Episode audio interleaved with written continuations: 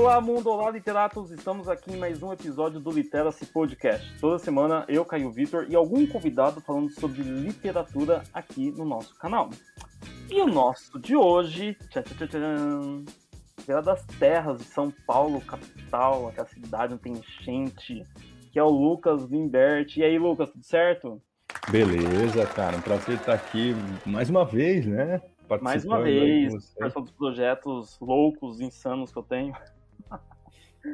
Gente, para quem não lembra do Lucas, ele participou daquele, daquela sequência de lives da Conceição Evaristo, inclusive daqui uns meses, dois meses, dá um ano daquela sequência. Foi muito legal. A própria Conceição participando lá, comentando. Quase tive um ataque. E, cara, é o primeiro livro português que eu trago aqui no canal. Mas antes da gente falar desse livro, Gente, o Lucas ele é formado em letras pela USP, formado em jornalismo, mestrando em poesia contemporânea, é ator, escritor. Estou esquecendo alguma coisa, Lucas? Canta, dança, representa. Professor de literatura, né? Professor, e tem um canal, inclusive, Aí. muito importante. Mas, enfim, uma honra tê-lo aqui. E, gente, o Lucas escolheu um autor português, um livro, na verdade, português. Qual que é o livro, Lucas? Amor de Perdição, de Camilo Castelo Branco. Ó, só, só uma questão, é importante comentar aí o nome do canal, né? Para o pessoal seguir poxa, lá. Claro. É o Literatura Fora da Escola, né? Exatamente. Quem não segue ainda, siga lá que tem vídeos bem interessantes. Lucas, para quem acompanha aqui o podcast e, e, também as minhas aulas, algumas que eu subo lá de obras literárias da UEL, no meu canal do Literacy, eu sempre parto nessa perspectiva sociológica, cara. Eu tive aula com a Marisa Lajolo recentemente, e esse Antônio Cândido na veia, né? E eu acho que esse livro, que embora seja um livro lá do século XIX, ele dialoga bastante em vários aspectos com a realidade do século XXI. E, e eu assisti alguns vídeos seu, e quando algumas pessoas assim que a literatura proporciona viagens, né, gente? O Lucas ele realmente viaja para mostrar a literatura. Quem sabe no futuro eu seja um pouco Lucas. Mas bora lá. Amor de Perdição, Camilo Castelo Branco. Nesse período, pessoal, que o livro vai ser publicado, é um momento em que eu tenho uma circulação literária muito mais forte, um, uma pegada muito mais comercial da literatura, que depois a gente vai até chamar aí, né, de um sistema literário em que eu tenho um consumidor, inclusive exigente, né? No Brasil a gente tem vários fatos assim que as mulheres ficavam ali com o sangue nos olhos se o final não fosse como elas esperavam. É, e é um livro do, da primeira metade do século XIX, ou seja, vai pegar o romantismo, sobretudo a segunda geração ultra-romântica. Então, aquela geração trágica, triste, deprimente, e que o destino é sempre trágico. A morte ela sempre aparece ali de alguma forma é, no discurso literário, seja na poesia ou ainda na, na prosa. O enredo ele dá exatamente com as palavras do autor, né? Amou, perdeu-se e morreu amando. E que aí esse amor, a gente vai conhecer então esses dois personagens que são, embora pertençam à classe, à mesma classe social, mas a família deles é, são famílias que se odeiam nitidamente. E aí eu já tenho uma complicação na narrativa, porque isso é um problema, é a grande pedra no sapato de ambos e que os pais não permitem um relacionamento. Bom, pessoal, esse é o enredo que eu acho que muitos já conhecem. É um clássico romance, tá? É, e essa morte é uma morte, é uma morte trágica, reafirmando essa segunda classe que é ultra romântica. É... Você curte esse tipo de romance, Lucas? Cara, você quer, você quer sinceridade? É, eu vou ser sincero aqui com você, eu não gosto. Eu não gosto, mas acho muito importante. Né? E essa importância, ela acaba é, sendo, digamos assim, um, um fundamento para que a gente chegue a algumas reflexões sobre a ideia de Portugal ou sobre a ideia da relação de Portugal com o Brasil, enfim. Então eu eu particularmente, né? Eu acho que gosto ah. também é uma coisa que pouco importa para as pessoas, porque é, é, no vestibular ninguém vai perguntar se a gente gosta ou não gosta das coisas, né? Ninguém pergunta se você gosta de Machado de Assis. Quem você prefere, Alencar ou Machado? Então, essa é uma, é uma preocupação que as pessoas não precisam ter. Particularmente, eu acho que o fato das do, no caso do romantismo, eu justifico então o meu gosto aí, né? Sim. Talvez com algum elemento técnico para poder sugerir aí uma reflexão daqueles que estão nos ouvindo. Então eu, eu imagino que essa, essa utopia burguesa, né, Tem alguns pensadores, como é o caso do Lukács, né, que vão dizer que o romance é a epopeia burguesa, né? Ou seja, você tem um mundo que se estabelece após as revoluções burguesas, seja a Revolução Francesa, no caso de Portugal especificamente, nós estamos falando nesse novo mundo após a Guerra Civil, então nós tivemos uma divisão bem forte dos fundamentos que vão é, estruturar o romantismo, né, depois da Guerra Civil, entre os miguelistas e o Exército Liberal. Praticamente todos os escritores românticos portugueses, do qual Camilo Castelo Branco se enquadra, uh, são liberais, né? E essa utopia liberal no romantismo é uma questão que eu acho que as pessoas acabam esquecendo e é importante ressaltar é, é, o fato de que romantismo, a gente, a gente, usa esse termo no nosso cotidiano muito. Ah, aquela pessoa é romântica, eu sou romântico, eu sou fofo, eu sou cavalheiro. A gente tem que tomar um pouco de cuidado, porque o romantismo, na verdade, é a concepção, é, digamos assim, a materialização de uma utopia passional de uma classe que acabou de chegar ao poder. Né? Então, a posição fundamental que o mundo vivia em detrimento dessa separação burguesia e monarquia, e com a, a, esse primeiro momento em que a, a, burguesia se estabelece no poder, nós temos a implementação, uma tentativa de implementação da sua sistemática.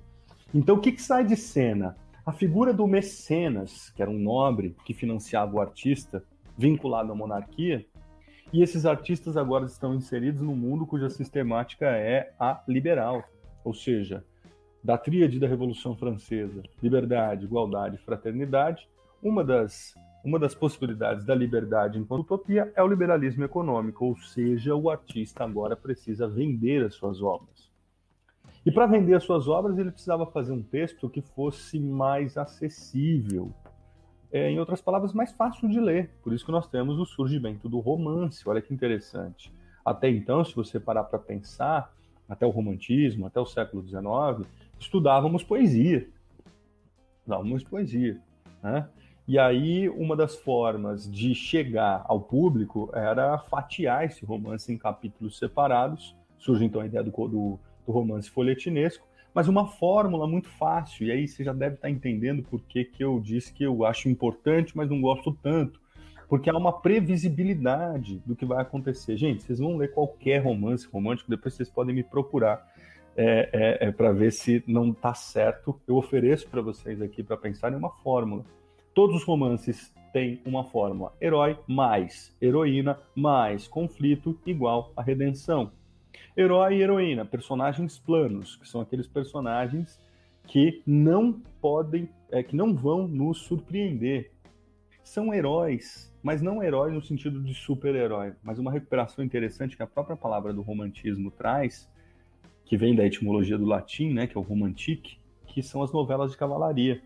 Portanto, figuras heróicas que morreriam por uma causa. Esse é o fundamento do romantismo. Né? Então, morrer por uma causa é, inclusive, um ponto importante aí que Amor de Perdição traz, né? que vai ser deflagrado mais, nas mais diversas ordens dessa nessa perspectiva de ceifar com a própria vida, que se deflagra, por exemplo, com o livro que dá início ao romantismo no mundo, o famoso Sofrimentos do Jovem Werther, do autor alemão Johann Wolfgang von Goethe. E aí o que, que acontece? Né? Você tem ali uma, uma, uma sociedade que passa a ser público consumidor. Portanto, essa formulazinha, herói, heroína, com, e o conflito, qual é o conflito? Tem casos que vão ser, vai ser o vilão, tem casos que vai ser uma circunstância. As duas coisas, né? Você pensar em amor de perdição, nós temos uma situação problemática que é o conflito entre os Botelho e os Albuquerque. Tem uma, uma, um local de um lugar de vilania também, se você parar para pensar ali na figura do, do, do, do, do primo Baltazar, né, que vai antagonizar a disputa ali pela, pela Teresa com o Simão. E a redenção, todos os romances românticos são iguais. Né? Ou você tem o Felizes para Sempre, ou Unidos pela Morte, ou Destino Incerto. Veja, é mais ou menos o que acontece com a novela da televisão aberta.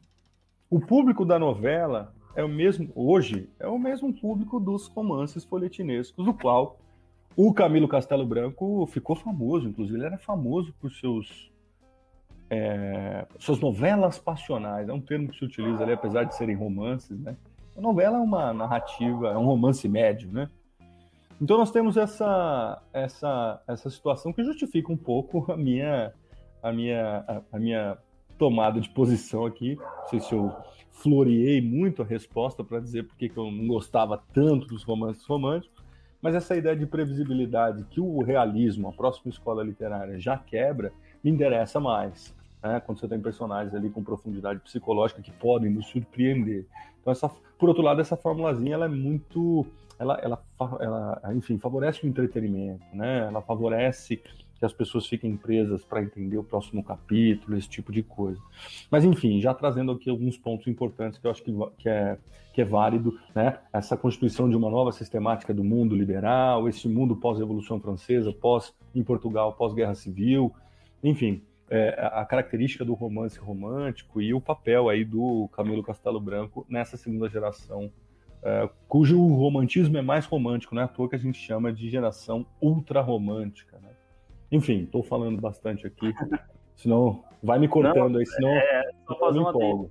que pense naquela, na, naquele triângulo amoroso, né, que no realismo vai mudar, eu sempre tenho a, o maniqueísmo, né, o bem e o mal, isso fica sempre bem demarcado nos romances, que pertence ao romantismo, quando chega no realismo, muda um pouco.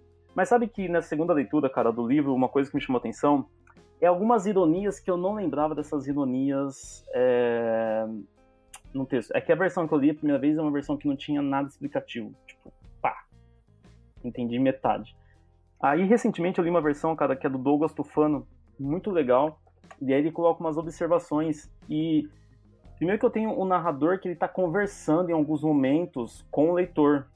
O Machado vai fazer muito bem isso, né? Em, especialmente nos romances.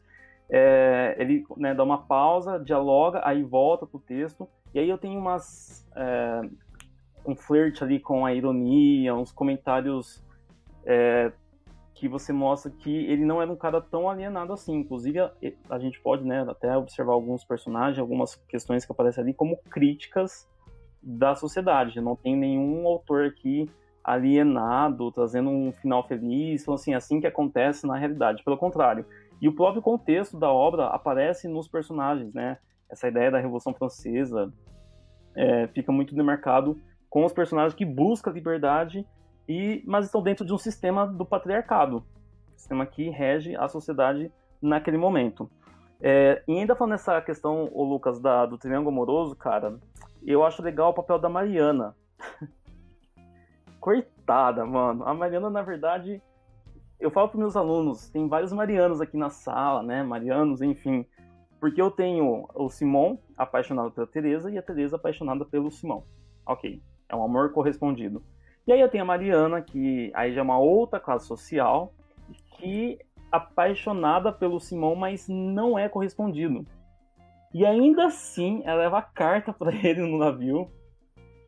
E depois que ele, se, que ele morre, ela vai se joga no mar. É... Cara, eu nem lembrava dessa Mariana. Nesse final, a gente comentou aqui, né? é, o triste que é esse Simão, que é o amor, um amor paixão não correspondido e enfim, não sei se você tem alguma coisa a falar sobre isso. Uma outra questão que eu achei legal também para a gente pensar, você mencionou aí um pouco sobre a, a, questão do contexto, e que a Mariana, ela que pertence a essa classe inferior, vamos dizer assim, cara, fica muito nítido, inclusive nessa versão do Douglas Tufano, é, Tufano tá certo, o diálogo que eu tenho entre os nobres. Então, Simão, a Teresa e a família. Aí você vê várias observações explicando as terminologias, expressões daquele momento e tudo mais. E aí quando eu tenho João da Cruz, Mariana conversando, você vê que é uma linguagem é, que vai demarcar exatamente essa questão da classe social. Eu achei interessante isso, inclusive nessa versão comentada, o quanto em alguns momentos está poluído de informações e em outros momentos você vê ali uma marca da oralidade é, trazendo aí para o texto.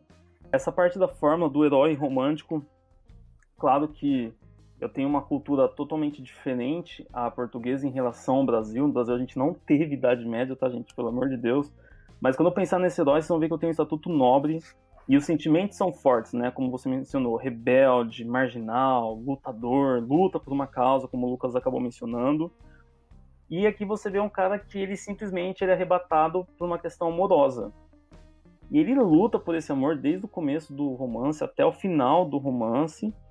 É, quando ele soube da morte da, da Teresa de Albuquerque, e aí que eu também vou ter uma jovem frágil, pura, uma descrição ali, uma espécie de mulher anjo, em alguns momentos ele acaba mencionando, mas com sentimentos muito fortes. Ela prefere ir para um convento a se casar com seu primo. É, é uma espécie de bravura da personagem. E da Mariana, ainda que ah, eu acabei de mencionar, ela é uma coitada, né? Quem nunca teve um amor correspondido?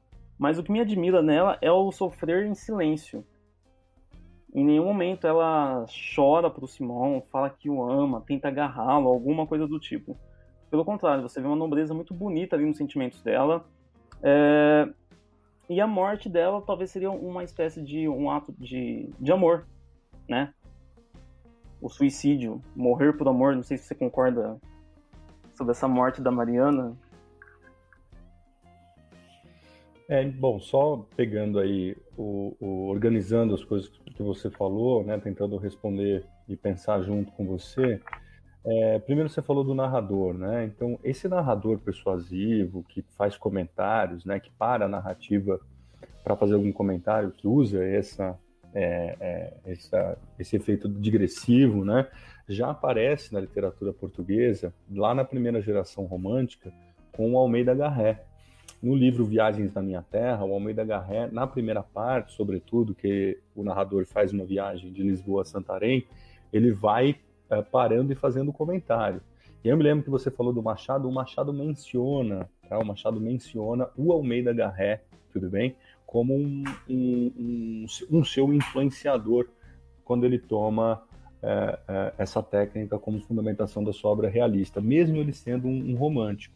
E é interessante que na literatura portuguesa romântica nós temos essa, como você falou, uma consciência, é, é enfim, narrativa, uma consciência literária, que por mais que eles, enfim, aplicassem e fizessem funcionar essa fórmula do romance romântico, também tem um olhar crítico. O próprio Camilo Castelo Branco, vale a pena mencionar que, para além das novelas passionais, portanto, Amor de Perdição, Amor de Salvação, enfim, ele tem um romance que é um romance muito autoirônico, né?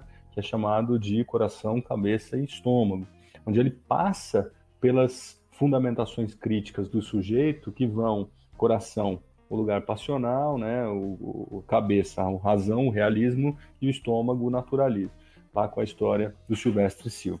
Mas voltando ao, ao livro propriamente dito, né, o, o Amor de Perdição, você é, coloca ali é, a questão do heroísmo, né?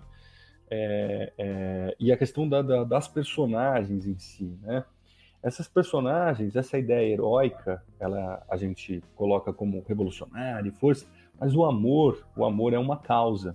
Da mesma forma que o nacionalismo é uma causa que as pessoas acabam não falando tanto, né? Então, assim, a pessoa que morre por, uma, por um país é uma pessoa romântica.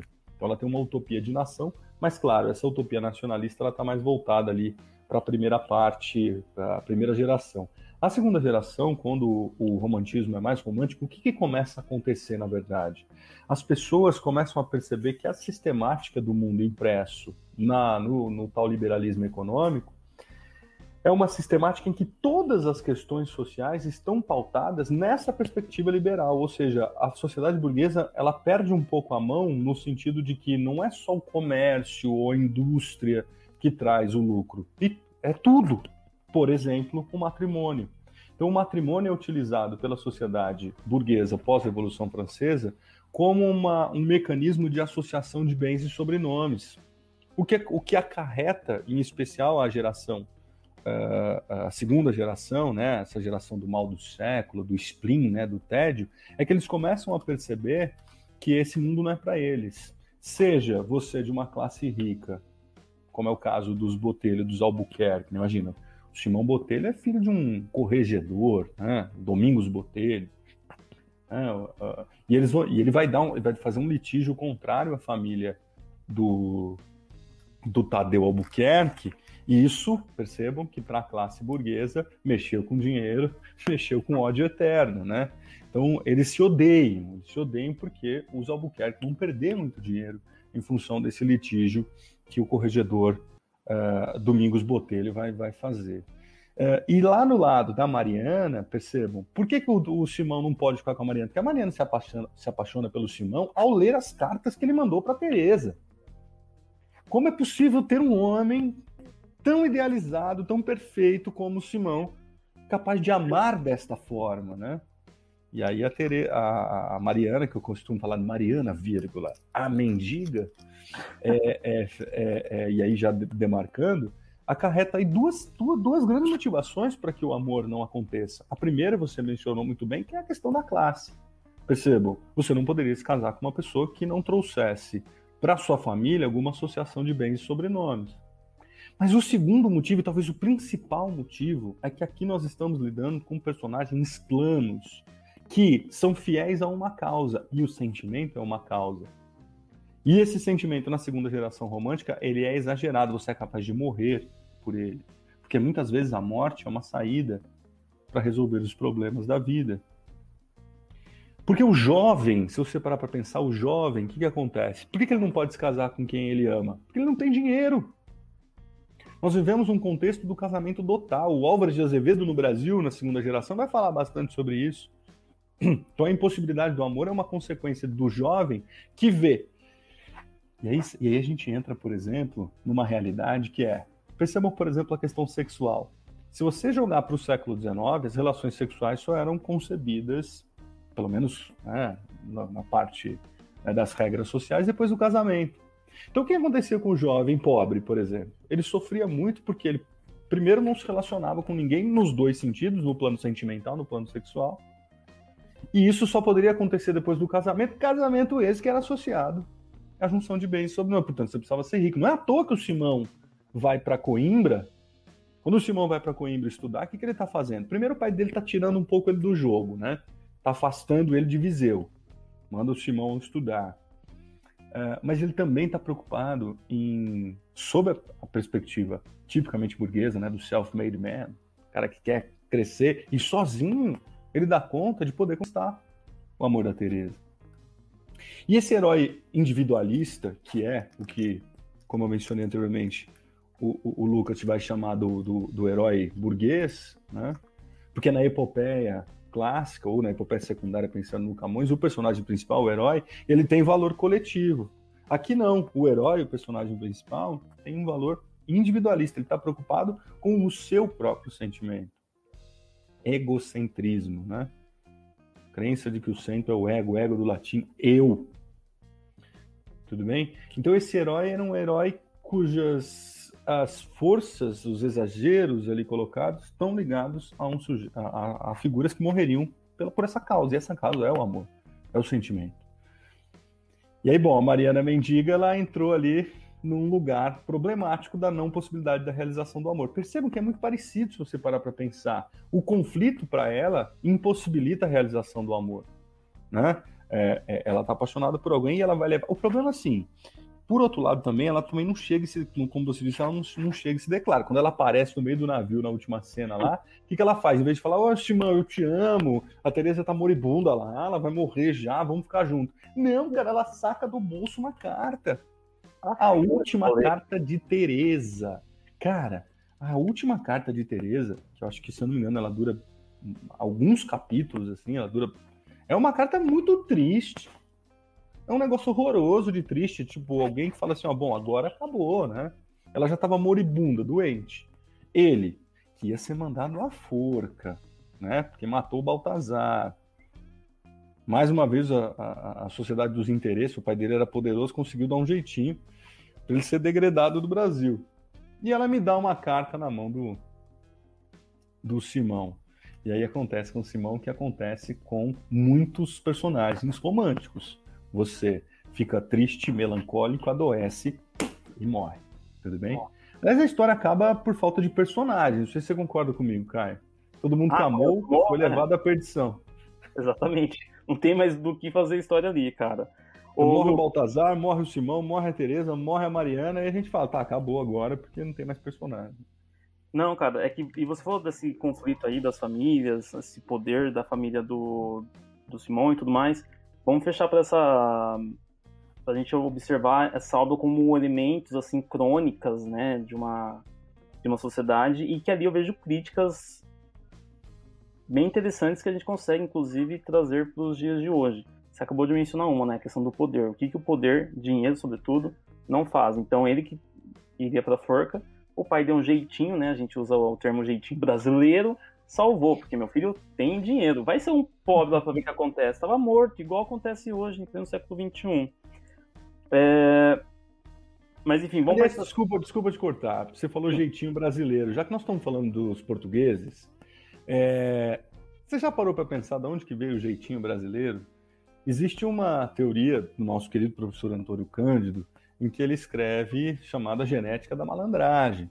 A genética da malandragem está em, analisando, inclusive, um livro que é, é considerado aí é, o livro que conta a história do nosso primeiro malandro.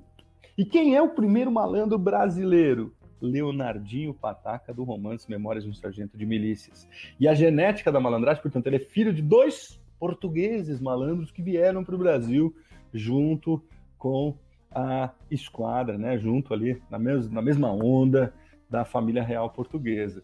Então, o jeitinho aí que foi dado pelo nosso querido corregedor Domingos Botelho é, na verdade, segundo o professor Antônio Cândido, aquilo que gerou a malandragem brasileira. Portanto, agora a gente já sabe a culpa, né? De onde que veio aí a malandragem. É, mas enfim, cara, vamos fechar falando um pouco aí dessa crítica. Eu não sei quais que você mais visualiza.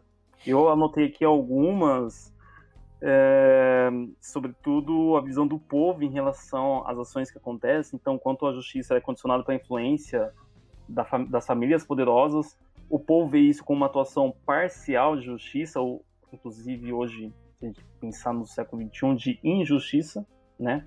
Porque os rumos são diferentes de acordo com a sua classe, o poder e tudo mais, influência esse patriarcalismo português que aparece na obra, eu vejo ele de várias formas no século XXI. Não sei se você concorda comigo, mas é, esse silenciamento que se dá em relação à mulher, é claro que ali aparece de modo muito mais gritante, o pai que decide com quem ela casa, né? A menina se fica rebelde, não vou casar, então vou pro convento. Só que esse silenciamento, não ouvir, ele ainda se manifesta de várias formas, é, se eu pensar no universo feminino, e aí eu tenho dados que podem trazer à tona essa questão, e que não fica só preso à questão de Portugal, né? Isso eu vejo no mundo, é Portugal, é Brasil, qualquer outro país. É, uma outra questão também que eu coloquei aqui é essa questão regional. Então, o espaço rural sempre como um espaço talvez mais atrasado, um certo estereótipo que em alguns contextos ainda se manifesta dessa forma. É, a gente tem que tomar um pouco de cuidado com esse juízo de valor de feliz com, com, né, com suicídio, né? Sobretudo hum. porque pensando na, na, no tema do suicídio hoje, né, ele abrange outras perspectivas de análise, né? Na verdade, o recorte do suicídio no romantismo ele é um recorte muito específico né, da impossibilidade do amor acontecer em função das imposições sociais. Essa questão, enfim, de todas as relações humanas estarem pautadas na associação, no, no, enfim, na sistemática de lucro. Né? É isso que é isso que está colocado. É, e, e, até porque nós temos final feliz, feliz mesmo, né? Sobretudo nos romances urbanos, né? Se você pegar, se você pegar Senhora do José de Alencar, se você pegar Amor como redenção, é, se você pegar é, o próprio Memórias de um Sargento, né? Se você pegar em Portugal, pensando que a gente está falando de literatura portuguesa, ali no romance social, já que ainda romântico, do Júlio Diniz, né? Você pegar as pupilas do Senhor Reitor, né? Tem final feliz. Enfim, só para localizar, mas eu acho que dá para a gente associar sim, se você, se você observar a questão da moralidade nos romances românticos aí nessa primeira metade, ou comecinho já né, ou a metade, segunda metade, Camilo Castelo Branco publica em 1862, né, se não me engano. Por exemplo, estava contando esses pouco tempo aí aquela história do Juca Pirama, do Gonçalves Dias, que é a lenda do último tupi, uma, uma obra legitimamente romântica, né? Quando ele, ele escapa de um ritual canibalista porque ele tava com queria cuidar do pai velho e fraco, o pai falou, ó, sai da minha casa. Eu não aceito filho covarde. Ninguém foge a um ritual canibal. Se você fugiu é porque você é, se demonstrou covardia. Ele fala, tá bom, vai pra guerra e morre na guerra, aí o pai fica feliz. Aí as pessoas falam assim, meu, que, por que morrer na guerra? Por quê? Porque no romantismo, a idealização se dá na concepção heróica. E o mundo real é diferente. Então, acho que é interessante as pessoas começarem, quando relacionarem com os romances românticos, pensar que, o que é uma pessoa comum, portanto real, o que é uma pessoa uh, uh, heróica, portanto ideal. Então, a diferença entre o ideal e o real, ele é, ele é, ele é fundamental para a gente poder fazer esse tipo de julgamento em relação à contemporaneidade. Agora, quando se trata de ideal, a gente também tem que tomar cuidado em relação ao que, que é fofinho, o que, que é bonitinho, porque esse ideal sempre parte de um prisma. Percebam, o ideal é a utopia. A utopia de quem é? A utopia de liberdade é burguesa. Aí você fala, ah, liberdade eu acho que é uma palavra super discutível também. Portanto, a liberdade de fazer comércio do burguês era não liberdade do rei. Era não liberdade. É o Luiz XVI sendo decapitado em praça pública. Então a palavra liberdade ela ganha aí um valor polissêmico, a gente pensar da, da onde? Liberdade para quem? Partindo de quem? E no caso do idealismo e da utopia romântica, ela está sempre partindo de um prisma de classe. E aí, quando a gente vai discutir como isso se dá no mundo atual, percebam, normalmente, o patriarcalismo, as relações de poder, é, as elites, elas são uma espécie de continuidade desse mundo que se estabeleceu no romantismo. Pensa comigo. Se o mundo que se estabelece no romantismo é um mundo liberal, qual é o nome do que se dá ao mundo que a gente vive hoje? Neoliberal. Em outras palavras, acirra-se no decorrer dos tempos essa relação em que as elites cada vez mais estão interessadas no, no seu lucro e, consequentemente, nós temos uma relação uh, em que as liberdades daqueles que não têm poder são cada vez mais cerceadas. Isso se dá no âmbito de gênero, pensando no lugar da mulher, isso dá no âmbito social, como é o caso de quantas e quantas Marianas mendigas a gente vai ter vai ter por aí, né? Então é urgente sim conhecer esse tipo de organização social pautada nos interesses econômicos, que tem como consequência o sofrimento das pessoas.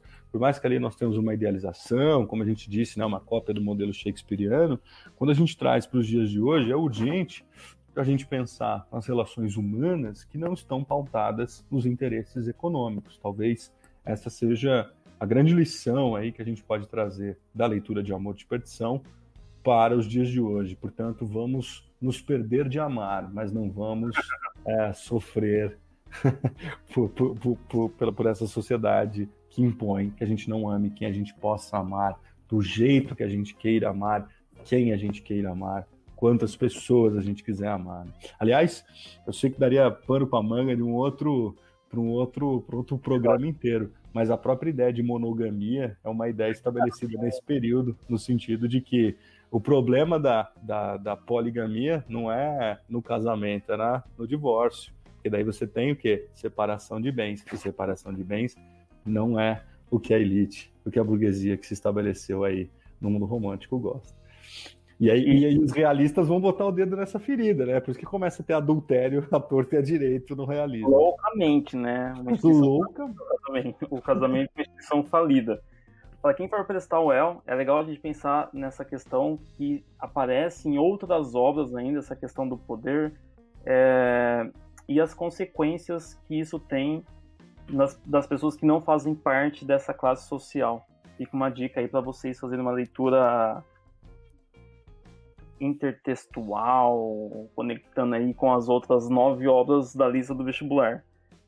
Lucas, muito obrigado por esse episódio. Gravamos aqui quase meia-noite. e eu espero vê-lo aí num próximo projeto, se tudo der certo, cara. Obrigadão mesmo.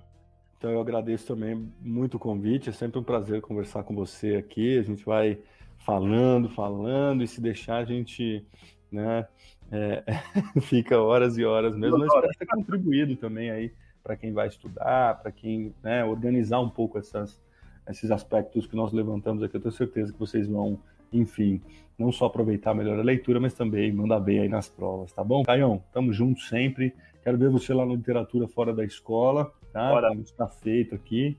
E até a próxima, né? Boa sorte aí para todo mundo na prova. Valeu. Valeu, galera. Até mais. Tchau, tchau.